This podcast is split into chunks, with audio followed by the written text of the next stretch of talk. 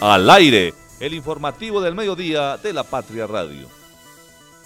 Al saludo cordial, buenos días, bienvenidos al informativo del mediodía de la Patria Radio. Ya funcionan las cámaras para vigilar el puente Vizcaya en Manizales. Un ansermeño fue designado por Henry Gutiérrez para ser el secretario de gobierno de Caldas. Y despertó la hermana Gloria Hernández atacada a bala en el Tolima. Bienvenidos a nuestro informativo.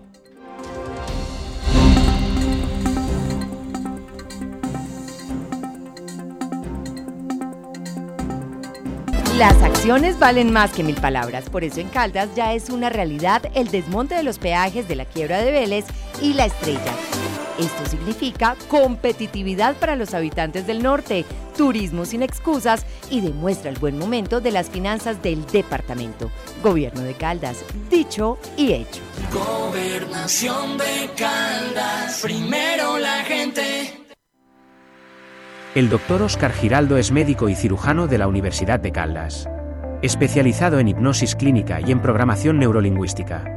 Visítalo y comprueba su efectividad en casos de depresión, insomnio, ansiedad, cáncer, sida, lupus, inmunodeficiencias, Parkinson, Alzheimer entre otras. Está en el Centro Médico Palo Grande, Edificio Los Rosales, Avenida Santander 5709.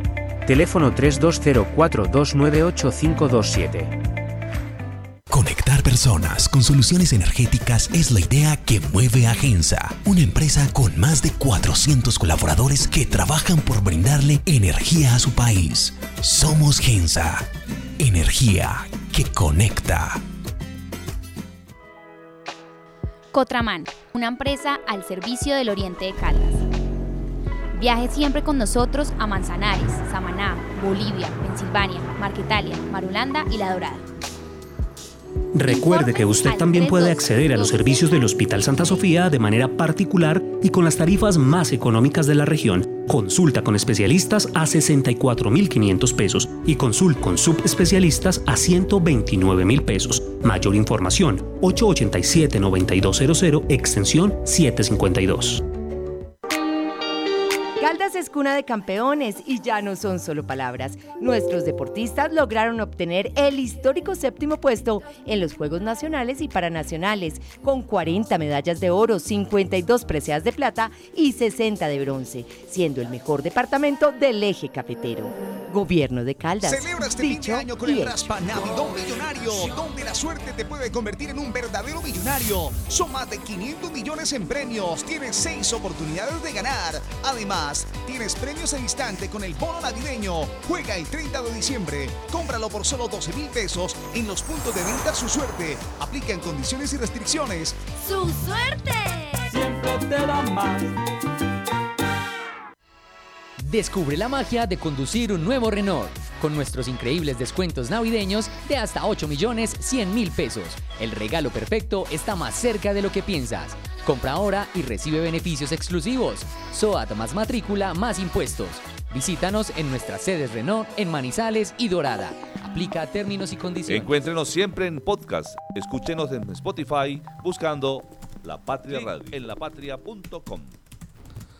11 de la mañana, 43 minutos. Saludamos a esta hora a nuestra compañera de la unidad digital, Rudy Díaz. Rudy, bienvenida, buenos días. Hola David, buenos días. Saludo cordial a todos los que nos sintonizan a esta hora. ¿Qué podemos encontrar, Rudy, hasta ahora en lapatria.com? Bueno, claro, claro que sí, como ya lo habías anunciado en los titulares, tenemos que ya funcionan las cámaras para vigilar el puente Vizcaya. Fernando Arcila, personero de Manizales, le explicó hoy a la patria que ya funcionan las cámaras para vigilar el puente. La idea es tratar de actuar a tiempo en caso de que alguien pretenda acabar con su vida en este lugar.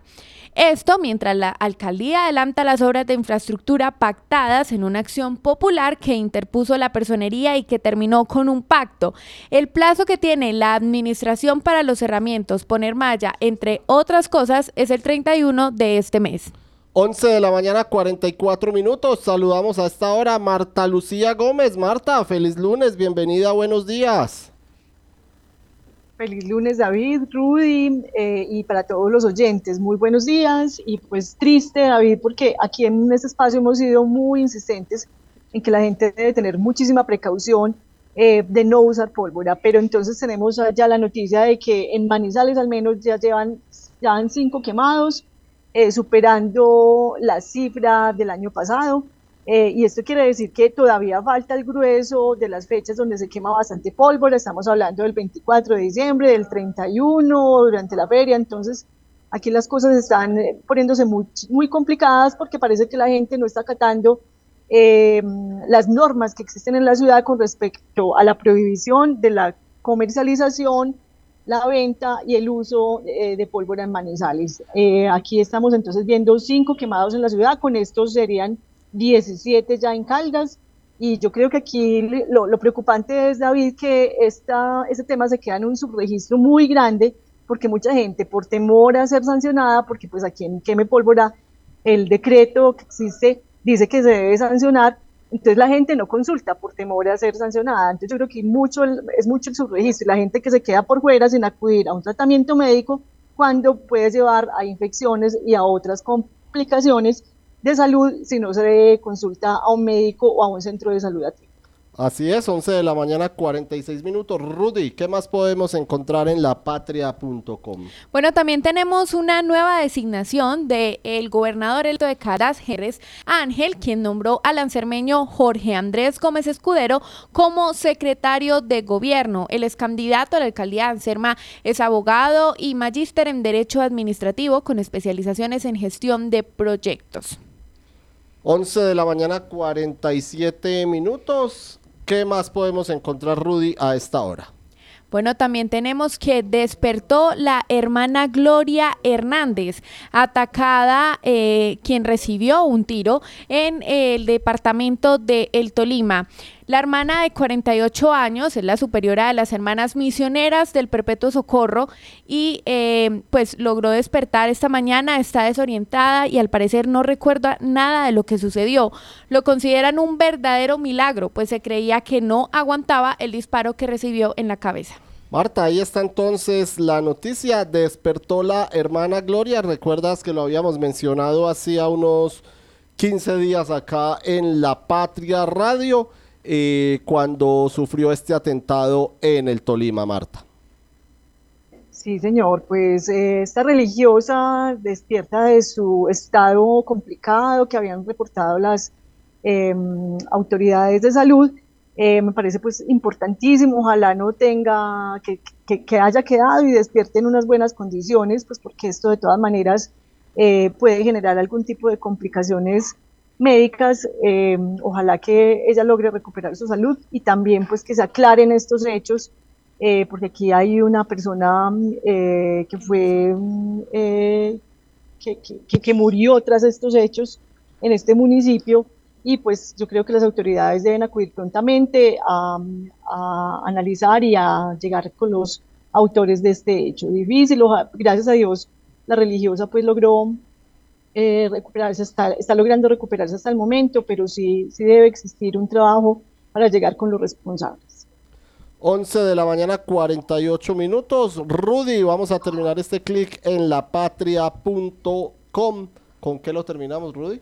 Bueno, un nuevo incendio se registró en horas de la noche de este domingo en la vereda Alto del Zarzo, en la antigua vía a Chinchiná. El Cuerpo de Bomberos de Manizales informó que la conflagración dejó como saldo una vivienda consumida. No obstante, no se registraron lesionados. Vamos a escuchar eh, a Aida, don Ricardo, ella es un habitante de la zona, quien presenció anoche el incendio allí en la vía Manizales-Chinchiná pues por acá sabe llover muy duro.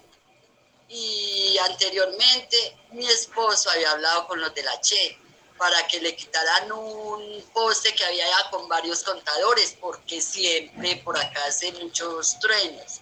Y hoy, desafortunadamente, cayó un trueno y cayó una chispa de rayo y le dio a toda la pared, donde era pura esterilla cuando volteé yo a mirar, como yo soy con mi mamá, que mi mamá está enfermita, va para 90 años, casi cuando yo volteé a mirar, yo, Dios mío, se prendió la casa, pero ¿cómo?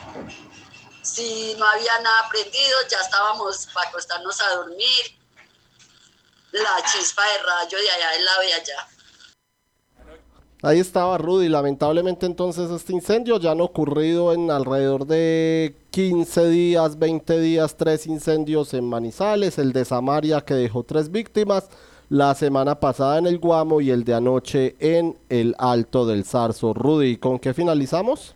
Bueno, en lapatria.com también pueden encontrar un informe especial sobre em, la situación que se vive en La Dorada, que ya llega a 18 homicidios en el 2023. Escuchemos a la coronel Liliana Andrea Jiménez Falla, ella es la comandante del Departamento de Policía Caldas.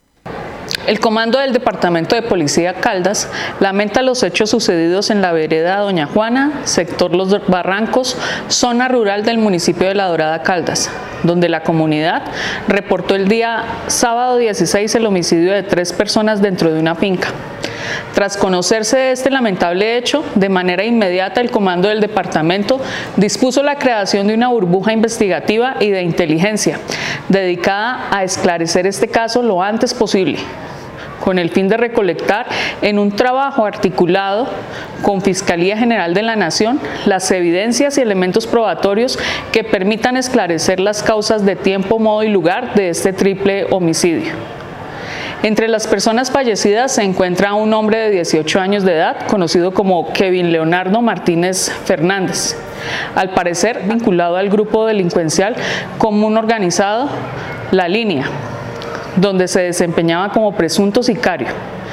Presenta anotaciones en el sistema penal oral acusatorio por homicidio y tráfico, fabricación o porte de superpacientes. Rubén Darío Giraldo, de 61 años, encargado de cuidar la finca donde ocurrió el hecho. Presenta anotaciones en el sistema penal oral acusatorio como indiciado por los delitos de fraude procesal y aprovechamiento ilícito de recursos naturales. Jesús Enrique Rondón Flores, conocido como Chucho, de 28 años de edad, presenta anotaciones en el sistema penal oral acusatorio por los delitos de hurto, tráfico, fabricación o porte de estupefacientes. Estas personas fueron ultimadas por parte de desconocidos que utilizaron armas de fuego para efectuar el crimen. En otro lamentable hecho, siendo en zona urbana del municipio. Ahí estaba la, comandante de la policía en Caldas hablando de los crímenes que se presentaron este fin de semana en La Dorada, tres en horas de la mañana del sábado y un cuarto en la plaza de Mercado Rudy el sábado en la noche clip en lapatria.com eh, tenemos el sondeo y para el día de hoy es la siguiente pregunta. ¿Está de acuerdo con que el alcalde de Manizales es el segundo mejor mandatario del país? ¿Sí o no? Marta, ¿qué eh, opina de esta pregunta? Eh, Rudy, no estoy de acuerdo. Yo creo que mm, las directivas de, que, o pues la, la organización más bien que entrega este premio debería ser un poquito más estricta a la hora de conceder, eh, destacar a los alcaldes que tienen mayores ejecutorias. Aquí no es sino que haga un sondeo en cualquier parte de la ciudad y se encuentre con un descontento por lo que dejó de hacer, que fue mucho Carlos Mario Marín como alcalde de Manizales.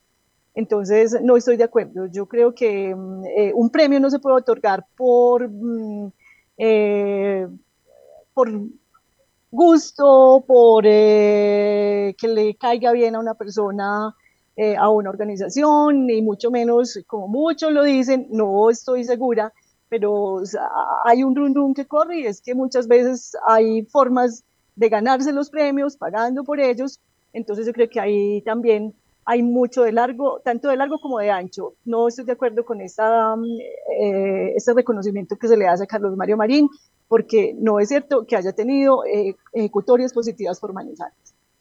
Bueno, y los internautas de la Patria con eh, respondieron a no 89.61% y sí 10.39%.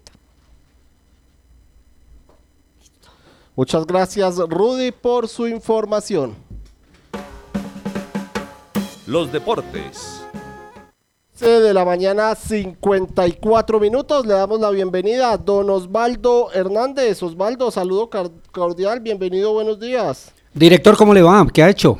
Por aquí volviendo, usted no me Bienvenido. convocó el viernes, entonces aquí estamos. Director, usted estaba, o señor editor más bien, usted estaba haciendo reportería, estaba en la calle y precisamente de eso nos va a hablar hoy, señor. Exactamente, recibimos eh, las órdenes de nuestros jefes, hay que salir a la calle a buscar noticias. y cuéntenos, ¿qué ha pasado? Mucha actividad este fin de semana. Sí, eh, 12 eh, eventos, 12 noticias grandes. La primera, la final es la final de la Copa La Patria, femenino y masculino, y el partido que finalmente no se hizo, pero que generó mucha información. Bueno, eh, ¿quiénes quedaron campeones? El Once Caldas ganó en masculino, le ganó al Deportivo Pereira Don Osvaldo y el Atlético Dos Quebradas que se impuso en la final femenina en el Día del Futbolista Caldense. Una jornada muy bonita, unas 6.000 personas en el Polideportivo de Villamaría para ver una programación que fue muy bien diseñada a lo largo del día y que terminó con las dos finales. Un Atlético Dos Quebradas que es una cuna del fútbol femenino regional y pues marcó la diferencia en eso, frente a un Once Caldas Manizales Fútbol Club, así se llama la unión de estos dos clubes, que apenas está haciendo el proceso para llegar el año entrante a la liga profesional. Y de alguna manera, digamos que pesó la experiencia de este equipo de, de, de dos quebradas que tiene jugadoras de alguna trayectoria, como Sofía Patiño, como eh, Ana Milet González, como Alejandra Villegas, Vanessa Castillo, tenía como tres caldenses, Elsa Gómez, Vanessa Castillo y Sofía Patiño, que son tres deportistas de Caldas. ¿Y por qué allá? Porque como aquí no había apoyo, ese equipo tiene, es muy buena vitrina y ahí saltan al Deportivo Pereira y, y van a la rama profesional. Pero esa es la explicación de alguna manera, porque aquí no tenían apoyo. Ahora realmente se habla muy bien de ese proceso que está haciendo eh, Manizales Fútbol Club, que es un vínculo con el Once Caldas. Sofía Patiño y el Samaria Gómez que jugaron el Mundial Sub-17. ¿Y qué pasó, don Osvaldo, con las leyendas por Santi? Partido que finalmente no se pudo cumplir ayer en el estadio. Pues finalmente, como lo hemos dicho en los eh, en la información del fin de semana, la alcaldía del Once Caldas se tiraron la pelota y finalmente se agotaron, eh, se agotó el tiempo y no hubo partido. Ayer creo que hubo una un picadito recreativo en la cancha de termales, como para no perder el viaje, decían los, los muchachos, porque ya estuvimos el sábado hasta la tarde de la noche hablando con todos ellos, compartiendo, pero es muy triste que esto haya pasado y muy triste por el mensaje que se le da a la ciudad Sí. por el estadio, por el Once Caldas, por eh, la fundación, por el mismo eh, chico, por Santiago y por los deportistas, por la gente que vino. Es una pena lo que ha pasado con, con este hecho que estaba programado y que finalmente no se pudo hacer y pues queda muy mal parado toda la ciudad, desde el alcalde, la administración, los funcionarios, todos. Escuchemos a José Basualdo en diálogo con usted, señor. ¿Quién es José Basualdo? Es un exfutbolista argentino, tiene dos mundiales encima, Mundial de Italia 90, 1994. ¿Y por qué vino? Porque es amigo de Omar La Pelusa Ramírez, que también jugó fútbol profesional, y este señor con- dio testimonio allá, el sábado en las horas de la noche. También un hijo de él eh, murió a causa precisamente de esta enfermedad, distro- distrofia muscular, y él también tiene una fundación en Argentina, y por eso en ese vínculo de Uber Zapata, el papá de Santiago, y, la, Pelusa Ramírez, él ya ha hecho esos partidos y por eso fue tan fácil el contacto para traer estos jugadores acá. Escuchemos a Basualdo. Sí, sí, es una lástima que por otros, por terceros o por, por cuestiones burocráticas no se pueda hacer un partido sabiendo a quién corresponde, el beneficio, la actitud que tuvieron los jugadores de, de Once Caldas, nosotros mismos que hacemos un viaje grande. Pero bueno, a veces contra eso no se puede, pero va a quedar pendiente. Seguramente se hará en otro momento y, y acá estaremos. Ya, te enamoraste de la causa también. Sí, sí, sí, muchas, porque me toca muy de cerca, fui padrino de un chico con, con esa misma enfermedad, eh, sé lo que se padece, sé que, que es irreversible, entonces es tratar de dar un apoyo desde nuestro punto de vista, dentro- nuestro granito de arena que es divertirnos nosotros en la cancha y también a divertir a la gente, ¿no? Entonces, siempre, siempre que esté esta causa, acá estaremos. Y ustedes que son un ejemplo de pasión por el fútbol, frustrante no poderse poner los cortes a No, a sí, es grande. muy frustrante. Es más, podíamos haber cambiado el estadio, todo, le dimos la posibilidad esa, pero bueno, te vuelvo a repetir, lo burocrático nos ganó esta vez. Eh, y es una lástima, porque también los chicos de Once Calda también estaban preparados, así que iba a ser un lindo espectáculo, pero bueno, habrá que postergarlo. ¿Qué hay de la vida de José Basualdo? Nada, siempre ligado al fútbol, haciendo estas causas, haciendo muchas clínicas, escolitas de fútbol, eh, siempre ligado, más que nada ahora atado mucho a los chicos. me gusta un poco transmitir la experiencia, todo lo que es eh, el pre, lo que es el pre-profesionalismo, digamos, y, y hablar sobre todo con los padres. Los padres a veces el entorno perjudica un poco por la presión que meten a los chicos, entonces también me gusta hacer charlas con ellos. Se, se- se prioriza hoy mucho el resultado en vez de la formación. Sí, abajo, ¿no? sí, sí, mucho, mucho. Ya ahora quieren vender enseguida, muy jóvenes, muy crudos. Hay una necesidad a veces de los clubes que, que- que no, no, no compadece con el crecimiento del chico y a veces es frustrante. En el bolsillo obviamente crece mucho, pero no en lo que es la formación de- del jugador, ¿no? ¿Venís mucho a Colombia o no? No tuve la suerte de venir muy seguido. Tengo muchos amigos acá, así que esperemos que a partir de esto pueda venir más seguido. Ya, eh, de Once Caldas, ¿te acordás de esa final? ¿Qué recuerdos tenés? Poco y nada, yo no, no jugué, yo la vi por televisión, Sí, lamentablemente. Sí, sí, como espectador, fue una linda jugada. eh, perdón, había dos grandes equipos con muy buenos jugadores. Obviamente, Nau es el que me quedó en la, en la cabeza porque la verdad que se atajó todo. Un profesional muy. Es muy. Era mucho como el loco Gatti que teníamos nosotros, mucho de guita. Entonces, sí, sí, entonces era un arquero muy atípico y por eso me quedó muy marcado de ese partido. Pepe, eh, una, márqueme de diferencias del fútbol de hoy al de antes del ustedes. No, no, ha crecido mucho en la parte física, no prioriza mucho la técnica, sino que más lo físico y eso llevó a que, que perdamos un poquito el espectáculo a la vista y, y bueno, para mí no, no, no me gusta mucho, pero bueno, es lo que hay. Es más lo que se corre que lo que se piensa. Exactamente, sí, sí. Yo esto lo viví cuando en el 89 fui a Alemania, donde todavía Alemania no tenía esa base técnica, era todo muy físico y, y ahora Alemania a lo físico le agregó la técnica, entonces ha crecido mucho y nosotros fuimos para atrás. Nosotros anulamos nuestra técnica, que era nuestro fuerte, y agregamos lo, lo- lo físico que no, no nos conviene. Entonces, por eso quizás no salen muchos sudamericanos, excepto brasileros, no salen muchos sudamericanos Sí, para, para la última- Europa. la última que te iba a hacer. Quizá Brasil mantiene esa técnica. Brasil sí, Brasil ha sido muy inteligente en todos los aspectos, en cuanto a sus representantes que se siguen moviendo, las conexiones, los jugadores mismos. Entonces, Brasil en ese aspecto creció mucho. Pepe, muchas gracias por venir a y por acompañarnos. El No, norte de Caldas favor, hoy tiene en ejecución invitar. 113 mil millones de pesos en mejoramiento de la infraestructura vial, caminos que pasan del olvido a la inversión, acciones que marcan el despertar del turismo y la productividad. Gobierno de Caldas, dicho y hecho. Gobernación de Caldas, primero la gente. Este clic acaba de lograr que el día dure un poco más. Nuestra energía conecta los retos con soluciones energéticas para toda Colombia. Somos Gensa. Energía que conecta. Santa Sofía se posiciona como el mejor hospital cardiovascular del país, con los equipos más avanzados, los especialistas mejor calificados, cinco quirófanos y unidad de cuidados intensivos quirúrgica para atender patologías de alta complejidad y cuidar la salud de su corazón.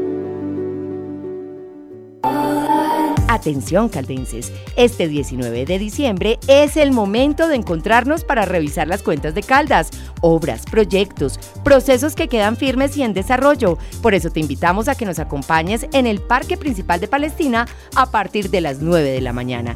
Desde este municipio metropolitano te contaremos por qué hoy podemos decir con orgullo que este gobierno fue dicho y hecho. Gobernación de Caldas, primero la gente. En Uniminuto somos Eje Cafetero. Matricúlate con nosotros y haz posible tu sueño de ser tecnólogo, profesional o especialista. Contamos con precios subsidiados, becas y descuentos para que formes parte de la familia educativa más grande del país. Además, la inscripción no tiene ningún costo. Contáctanos en Pereira y Cartago al 320-688-2983 y en Chinchiná al 314-750-9347. Uniminuto, haciendo realidad el país que queremos. Vigilada Min Educación. Caldas es cuna de campeones y ya no son solo palabras. Nuestros deportistas lograron obtener el histórico séptimo puesto en los Juegos Nacionales y Paranacionales, con 40 medallas de oro, 52 preseas de plata y 60 de bronce, siendo el mejor departamento del eje cafetero. Gobierno de Caldas, dicho y hecho. Gobernación de Caldas, primero la gente. ¿Sabes qué sucede con el deporte, la economía, la política el entretenimiento de Manizales, Caldas y el país? Suscríbete a La Patria Impresa tres meses por solo 92 mil pesos o a La Patria Digital por un año por solo 89 mil pesos. Y entérate de todo lo que pasa dentro y fuera de tu ciudad con La Patria, el periódico de casa. Informes 893-2880. Encuéntrenos siempre en podcast. Escúchenos en Spotify buscando La Patria Radio. La voz del día. 12 del día, 5 minutos. A esta hora nos acompaña el representante a la Cámara, Octavio Cardona León. León, representante, saludo cordial, bienvenido, buenas tardes. Muy buenas tardes, David. Me da mucho gusto saludarlos a esta hora del mediodía. Representante, bueno, hemos visto eh, una cuenta regresiva que ha hecho estos días en su cuenta de X, antes Twitter. Eh, háblenos un poco, entendemos que es o interpretamos que es por la por que se termina esta administración actual en la alcaldía de Manizales. Representante, cuéntenos un poco sobre lo que ha venido publicando todos los días. Lo que venimos publicando es que por fortuna estamos a 13 días de un cambio de gobierno, sobre todo en la ciudad de Manizales. Yo sí tendría que decir que para fortuna de esta bella ciudad, estamos a 13 días de entregarle el gobierno, el manejo, la gerencia a un hombre con experiencia, con conocimiento, con apropiación, con voluntad, con disposición, y me refiero a la llegada de Jorge Eduardo Rojas. Yo como ciudadano, como padre de familia, sí estoy muy expectante, estoy muy tranquilo, estoy muy sereno en entender que llega un hombre que sabe qué es gobernar, porque desafortunadamente lo que ha pasado en estos cuatro años es para no recordar. A esta hora, representante, nos acompañan en el informativo del mediodía de la Patria Radio Marta Lucía Gómez y Fernando Alonso Ramírez. Marta, la escucha el representante Octavio Cardona. Representante, un saludo y pues quiero preguntarle eh, qué es lo que usted más critica de lo que ejecutó Carlos Mario Marín eh, y que también destaca de la llegada de su amigo, porque es su amigo personal, el alcalde electo Jorge Eduardo Rojas.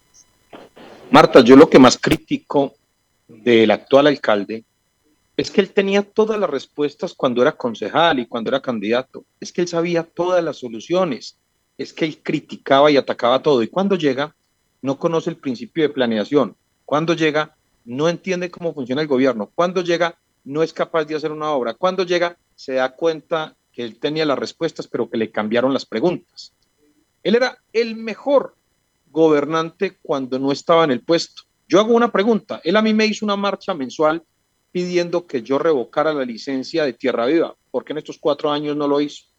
Él me criticaba cada vez que tomábamos una medida en materia vial, porque según él, los reductores de velocidad, los refugios y todas las medidas en materia de tránsito eran innecesarias. Hoy se da cuenta que la única forma de bajar la accidentalidad es tomando medidas viales. Él nos criticaba cuando alguna medida afectaba el bolsillo de los manizaleños y hoy nos deja de regalo en la salida las fotomultas, por citar un ejemplo. Yo le critico que él no tuvo en estos cuatro años la capacidad de hacer nada de lo que prometió. Y de Jorge Eduardo, ¿qué destaco?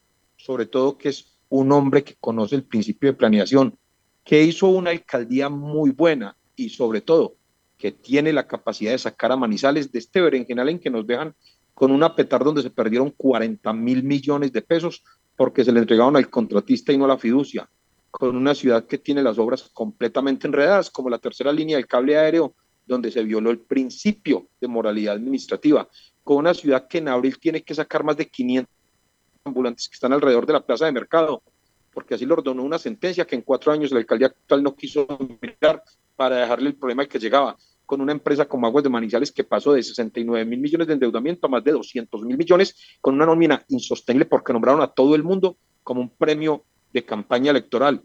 Por eso creo que Jorge Eduardo es la persona que tiene la capacidad de leer el panorama tan enredado y procurar solucionarlo. Fernando. Eh, sí, representante, con las buenas tardes. Han pasado cuatro años desde que usted dejó precisamente la alcaldía, ¿cierto? Y la votación de Carlos Mario Marín, que en ese momento pues era, era loca, ya hoy comparada con, con lo que sacó Rojas es, es casi que irrisoria, pero eh, fue una respuesta al gobierno de ustedes de alguna manera, porque ustedes tenían un candidato de hecho que era de la entraña, había trabajado en su alcaldía, eh, todo eso. ¿Cuáles creen que fueron los errores para que el discurso de eh, Carlos Mario Marín se posicionara en ese momento y pues hoy estemos en las que estamos? Carlos Mario Marín fue el resultado de una corriente de pensamiento, doctor Fernando Alonso, en la cual el país pedía que nuevos sectores ideológicos llegaran al poder. Pasó en Bogotá, pasó en Cali, pasó en Medellín, pasó en varias gobernaciones, pasó en Cúcuta, pasó en, en Cartagena, pasó en Santa Marta, pasó en el Magdalena. Esa fue la primera parte. Él se montó en una ola o en una corriente de pensamiento. Lo segundo, nosotros tenemos un candidato sin lugar a dudas con experiencia, con conocimiento bueno, pero digamos que Carlos Mario se fue a vivir a la calle, el doctor Mesa en ese momento no hizo lo propio y creo que eso fue lo que le permitió a Carlos Mario llegar. Y además, una capacidad histriónica envidiable, una capacidad teatral como nadie, una capacidad de vender humo. Y el tiempo demostró que no estábamos equivocados. Estaba llegando un joven experto en vender humo que durante cuatro años no logró concretar ninguna idea. Eso fue lo que ocurrió.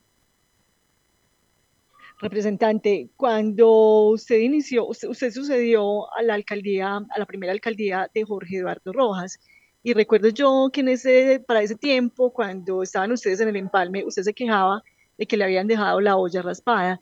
Eh, ¿Es en la misma situación en la que recibe ahora Jorge Eduardo Rojas eh, esta administración y usted cómo pudo superarlo para que de una vez ahí le dé un consejito eh, de qué es lo que hay que hacer al alcalde electo Jorge Eduardo Rojas. Con dos diferencias. La primera es que yo no me quejaba, yo simplemente estaba diciendo cómo había recibido la ciudad. ¿Por qué? Porque cuando uno recibe la ciudad y no dice cómo está recibiendo, a los ocho días la gente le está pidiendo obras, soluciones y resultados. Pero, pero Jorge Eduardo en su momento hicieron la ejecución y yo no tenía cómo arrancar. Pero no, no era culpa de Jorge Eduardo. La diferencia es esta. Cuando yo recibo la ciudad ¿Fue? Se nos fue el representante a la Cámara, Octavio Cardona, o se le apagó el micrófono. Representante, ahí está, nos escucha. Bueno. Ahí, ahí, dale. Dale, dale, perfecto, ahí lo escuchamos. A Jorge Eduardo es gravísimo que le dejen una petar con 40 mil millones enredados, que nadie sabe quién va a responder por ellos, que nadie sabe las pólizas, cómo, cómo se van a cumplir o no, entre otras cosas porque la entidad le entregó los recursos al contratista cuando la ley le obligaba a entregárselos a la fiducia. Para Jorge Eduardo es gravísimo que la alcaldía de Manizales, con la anuencia de muchos concejales, haya hecho el mayor endeudamiento en la historia. Es que a Jorge Eduardo le toca llegar por ejemplo, atender la ley 550 de People Contact, porque esta alcaldía solo gastó, pero nunca pagó una sola cuota y como eso, el cumplimiento de las obligaciones fiscales de esta alcaldía fue nulo. Yo diría que lo que me tocó a mí es un jardín infantil al lado de la situación tan dramática con que Jorge Eduardo está recibiendo la ciudad. Yo diría que la ciudad se está recibiendo con el enredo más grande de toda la historia. Eh, representante, el, bueno, estamos ante una persona aquí que yo creo que uno le podría decir cargo servidor público. O sea, la, la, vida pública de Octavio Cardona ya lleva largo y uno de esos fue estrenarse de personero muy joven. Las IAS, yo quiero preguntar por las IAS. Aquí, aquí venimos denunciando la falta de planeación en la contratación pública desde hace mucho rato. Aquí venimos hablando de estos desabruptos que usted ya ha reiterado en esta entrevista ¿Dónde están las IAS? ¿Qué pasó? Porque es que aquí ya no, las IAS no, no actúan, o es que hasta ahí se acabó el principio de que para que tienen que controlar, porque es que uno no entiende cómo llegamos a situaciones extremas como las que estamos viviendo hoy. Yo sí le cuento, eso ha ocurrido porque se dieron contubernios inexplicables. Yo me acuerdo que cuando yo me fui de la alcaldía, la contralora de ese momento hizo un escándalo en el sentido de que han perdido 12 mil millones por culpa mía en el tema de las infracciones por multas de tránsito. Se le olvidaba a la doctora de aquel entonces que ese mandado mal hecho que estaba haciendo no era porque yo hubiera dejado perder 12 mil millones, era porque había salido una ley de la República que me obligaba a declarar la caducidad de todos los comparendos que tuvieran más de tres años. Pues eso le tocó hacerlo también a Claudia López en Bogotá y le toca hacerlo al actual alcalde. Lo que yo no entendía era por qué me decían el escándalo de una plata que no se había perdido, sino que simplemente estaba ejecutando la norma y después nadie volvió a decir nada. Esperemos si la Contraloría actual hace lo propio con el actual alcalde que está saliendo y si la Fiscalía actúa, la Procuraduría actúa, la Contraloría actúa, la Personería actúa. Yo estoy de acuerdo con usted. Yo también he notado por ausente el actuar de varias de las IAS de este país, que uno no entiende cómo han sido tan silentes en temas tan delicados como la plata o los recursos de la PETAR. Han sido tan silentes en temas como el manejo de las multas del tránsito. Han sido tan callados como los 15 mil millones de más que va a valer el puente de los Cedros. Han sido tan silenciosos con los 300 millones de más que valió el Boulevard de la 48. Han estado tan pasivos con la adjudicación del cable aéreo línea 3, donde se violó el principio de moralidad administrativa han sido tan silenciosos con el tema de la contratación directa en general. Porque es que como el alcalde todo lo criticaba, pero cuando llegó se le olvidó que es que muchas de las cosas que uno hace no es porque uno quiera hacerlas, sino porque es la modalidad de funcionamiento de la alcaldía. Yo también extraño que hoy las IAS estén tan silenciosas. Eh, silenciosas también han estado, eh, representante, con el tema de la PETAR. Eh, proyecto que usted inició, eh, también se tenía previsto ejecutar ese contrato con FIPASA, con esta firma mexicana FIPASA, que finalmente ha sido muy nociva para el, desarrollo del proyecto, tanto así que la ejecución es bastante baja. Pero entonces, Carlos Mario Marín, siendo concejal, critica este proceso que usted venía desarrollando con FIPASA, le solicita a usted en el empalme parar la negociación y él llega, se posesiona y nuevamente le toca contratar con Vipasa. El proyecto hoy está completamente parado, está completamente deteriorado en sus condiciones jurídicas. Em, usted que sabe del tema y de lo jurídico, ¿esto de verdad tiene alguna posibilidad de destrabarse, de que no se pierdan estos recursos o qué va a pasar con la, con la PETAR en Manizales? Varias cosas, Marta. Lo primero, nosotros íbamos a adjudicar una PETAR de 670 litros por segundo a un costo de 105 mil millones. El señor alcalde adjudicó una de 540 litros por segundo, es decir, 130 litros menos por segundo, por un total de 146 mil millones. O sea que lo primero es que valió 41 mil millones más para tratar 140 litros por segundo menos. Lo segundo, el señor alcalde a nosotros nos criticó que porque íbamos a hacer una adjudicación con un solo proponente, pues él adjudicó con un solo proponente, el mismo proponente. Yo por fortuna le dije al gerente de aguas, para el proceso y declararlo desierto, que nosotros no vamos a, a meternos este berenjenal, que lo haga el alcalde que llega. Pues resulta que FIPASA hoy tiene problemas con San Silvestre, la planta de tratamiento proyectada en Barranca Bermeja, tiene problemas en Panamá, en México y en Europa. Es decir, en resumen, FIPASA hoy no tiene cómo cumplir. La PETAR de Manizales lleva un cumplimiento hoy de menos del 6% en dos años, menos del 6%. Hoy, esa petar que se adjudicó en 146 mil millones, solo por efectos del mayor valor de la economía o lo que algunos llaman el IPC, hoy esa petar termina valiendo fácilmente unos 40 o 50 mil millones más. Es decir, lo que iba a valer 105 mil millones para tratar 670 litros por segundo, hoy podría valer perfectamente el doble.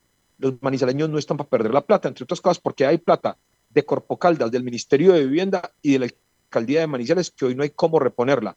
Lo más delicado de este asunto es que FIPASA no ha entregado a la ciudad en obras lo que recibió en adelanto. Y le hago otra pregunta. ¿Dónde están de esos 40 mil millones que se dieron de adelanto? ¿Dónde están los rendimientos financieros que por norma son de la alcaldía? O sea que hoy se adelantaron 40 mil millones que en 24 meses perfectamente podrían estar dando rendimientos financieros por cerca de 4 mil millones que tampoco aparecen y nadie rinde cuentas. Y lo mejor es que hoy lo que quieren es hacer que los equipos que se tienen que comprar para la planta se tengan como parte del anticipo para dejarlos en una bodega para que se pudran y después se pierdan. Es urgente que el país, especialmente la Contraloría, pongan sus ojos sobre esa petar porque los manizaleños no pueden perder una plata que entre otras cosas ya la pagamos en la factura porque la pagamos adelantada donde además dejaron comprometido el POIR de la empresa en los próximos dos años. Lo de Aguas de Manizales es el mayor asalto en la historia de la ciudad a una empresa de servicios públicos domiciliarios. Congresista, justamente sobre, sobre la PETAR, pues da la impresión que este proyecto que de alguna manera venía desde el gobierno nacional y que se intentó hacer en varias partes, pues hay muchos enredos en las PETAR en el país. O sea, es, aquí había algo mal diseñado desde el ministerio también, porque esto fue como diciéndole a los, a los municipios, métanse que nosotros les, les, les aupamos esas obras, vamos con ustedes, y ve uno que hay por lo menos seis, siete proyectos grandes en el país, todos enredados. Usted tiene toda la razón. Hay un proyecto que se llama Saber, con V, saneamiento de vertientes. Ese proyecto implicaba la planta de tratamiento de aguas residuales de Lotún con Sota, la de Río de Oro, implicaba la de Suárez Cauca, implicaba la de San Silvestre, implicaba la de Manizales, implicaba la de Canoas, y hoy todos, absolutamente todos fracasados. Fracasados porque el gobierno nacional tenía el propósito de iniciar el tratamiento de aguas residuales en Colombia. Lo que nunca dijeron es que se hiciera mal hecho y por una razón que es inexplicable, ninguna ha funcionado, lo cual de suyo no justifica, lo cual de suyo no es una excusa para decir que lo de Manizales se hizo bien. Lo de Manizales es un error monumental que con toda seguridad tendrá consecuencias jurídicas de carácter penal, disciplinario y fiscal, porque es que no puede suceder que se pierdan 50 mil millones que ya van a ser 100 mil, con toda seguridad, porque esa planta ya no se hace con la plata que había. Lo digo porque yo tuve una reunión en el Viceministerio de Aguas hace poco, preguntando por el tema, y otra en la Contraloría preguntando por el tema, donde usted se encuentra cosas que son francamente aterradoras, pero será la Contraloría cuando rinda su informe el que explique quiénes fueron los beneficiarios de los recursos, porque al final a quién se le entregaron los recursos además de FIPASA. Aquí hay de todo. Eso es lo más turbio que yo he visto en mi vida pero será la Contraloría la que tenga que dar la información en su momento, porque yo ya les hice un debate de control político en la Comisión Quinta y tengo anunciado otro para el año entrante. Lo de la PETAR no se puede quedar callado. Pero yo sí estoy de acuerdo con usted, Fernando Alonso. Lo del proyecto Saber ha sido la catástrofe más grande. En la única parte que salió bien, lo de Saber, fue en Otún con Sota porque llevaron la plata, porque la retiraron, porque quitaron los recursos, pero por lo demás, todo ha sido un caos, todo ha sido un fracaso. Representante, pasando a temas nacionales, eh, yo quiero preguntarle, ustedes ya terminaron la legislatura y pues aprobaron en Cámara de Representantes un em, eh, controvertido proyecto como la reforma a la salud. Mucha gente se pregunta cómo votaron ustedes, nuestros representantes en de Caldas. Quisiera que le dijera a nuestros oyentes pues cuál fue su posición, porque se dice mucho que gracias a los partidos liberal, conservador, sobre todo el conservador, pues que estuvo siempre criticando el contenido de esta reforma, eh, finalmente no vota, pero sí ayuda a hacer quórum para que el, proyecto continúe su, su, marcha. Entonces, ¿cuál es su posición frente a la reforma? Eh, que pasa a dos debates de Senado y cómo votó finalmente en los debates, en el último debate de Cámara. Marta, usted puede verificar, yo voté negativa la reforma a la salud, especialmente los últimos 80 artículos, voté todo el tiempo que no los primeros eran muy de trámite, los primeros ni quitaban ni ponían, pero cuando empezó la reforma, los últimos 80 artículos, los 80 los voté negativos.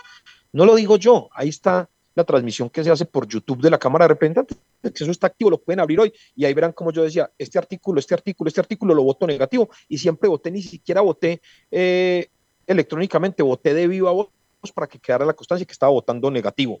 ¿Y por qué lo hice? Porque efectivamente creo que la reforma tiene muchos errores, pero sobre todo tiene unos de rango constitucional que son innegociables.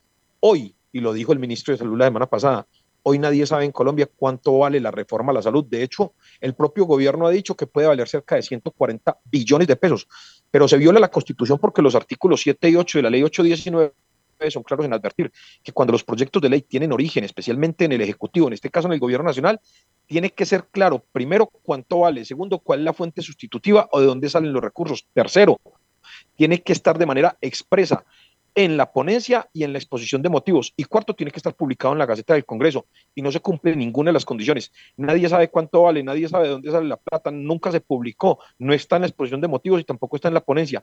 Ese es un motivo más que suficiente para oponerme a votar la reforma, porque tengo que ser responsable fiscal. Tengo que decirle al país, yo voté esta reforma o la negué, pero sabía de dónde salía la y sabía a dónde iba el recurso. En un documento que se debería llamar certificación de viabilidad fiscal del Ministerio de Hacienda, que llegó, que no se llama viabilidad fiscal, sino escenarios posibles. Lo primero que dicen es que no hay viabilidad fiscal, sino escenarios posibles. No lo firma el ministro de Hacienda, sino la viceministra técnica, la doctora Fernanda Valdés. Dicen en la página 5 cuatro veces lo siguiente. Primero, no sabemos cuánto vale el sostenimiento del fondo de calamidades, pero le vamos a poner tanta plata. No sabemos cuánto nos vale las becas posgraduales, pero le ponemos 100 mil millones mensuales. Se nos fue de nuevo el representante, se le apagó el micrófono, representante Cardona. Bueno, ya lo tendremos de nuevo, se nos va entonces el representante, igual se nos va terminando el noticiero a esta hora en el informativo del mediodía de la Patria Radio. 12 del día, 25 minutos y demás pues es complejo. ¿Usted cómo lo ve ya en la práctica le ha tocado tomar decisiones sobre eso? Es que es cierto, Manizales tenía y de hecho cerramos las urgencias de San José. ¿Y por qué lo cerramos? Porque era inviable fiscalmente Asbasalud. ¿Y por qué era inviable fiscalmente? Por una razón sencilla, porque Asbasalud se creó para atender una población de 68 mil ciudadanos, que hoy ya iban cerca de 30 mil y había perdido más tributivo de Colombia y menos las pavas, donde teníamos siete atenciones máximo eso hace inviable el sostenimiento de una enfermera, un laboratorio, un odontólogo o las atenciones que se presten. Hoy, yo ese artículo que en la reforma de la salud fue de los pocos que voté positivo. ¿Por qué lo voté? Porque una maravilla que tengamos un CAP o un puesto de salud en cada vereda, ojalá fuera en cada, en cada cuadra de la ciudad, ojalá fuera en cada manzana, ojalá fuera en cada barrio, no en cada comuna, pero con la plata del gobierno nacional. Otra cosa es que con el tiempo se van a dar cuenta, primero, que económicamente es inviable e insostenible porque no tiene retorno. Alguien dirá, es inversión social, maravilloso, pero entonces tiene un problema. ¿Qué sentido tiene abrir un CAP o un puesto de salud donde no hay demanda insatisfecha? El tiempo les irá mostrando que, las, que la fijación de los CAP no obedece a la zona, sino a la demanda insatisfecha de la necesidad. Eso es lo que yo creo de esa parte de la reforma. 27 minutos. Despedimos al representante a la Cámara, Octavio Cardona. Gracias por estar en el informativo del mediodía de la Patria Radio.